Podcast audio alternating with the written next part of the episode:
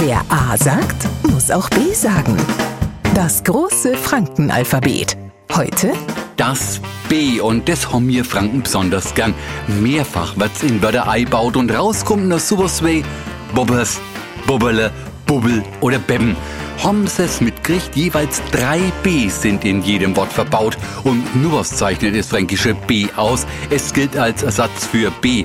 Also ich meine B wie Bauler. Und um das für alle verständlich zu machen, benötigen wir die Hilfswörter hart und weich. Hartes B, Petra, weiches B, Bauler. Wer A sagt, muss auch B sagen. Morgen früh der nächste Buchstabe.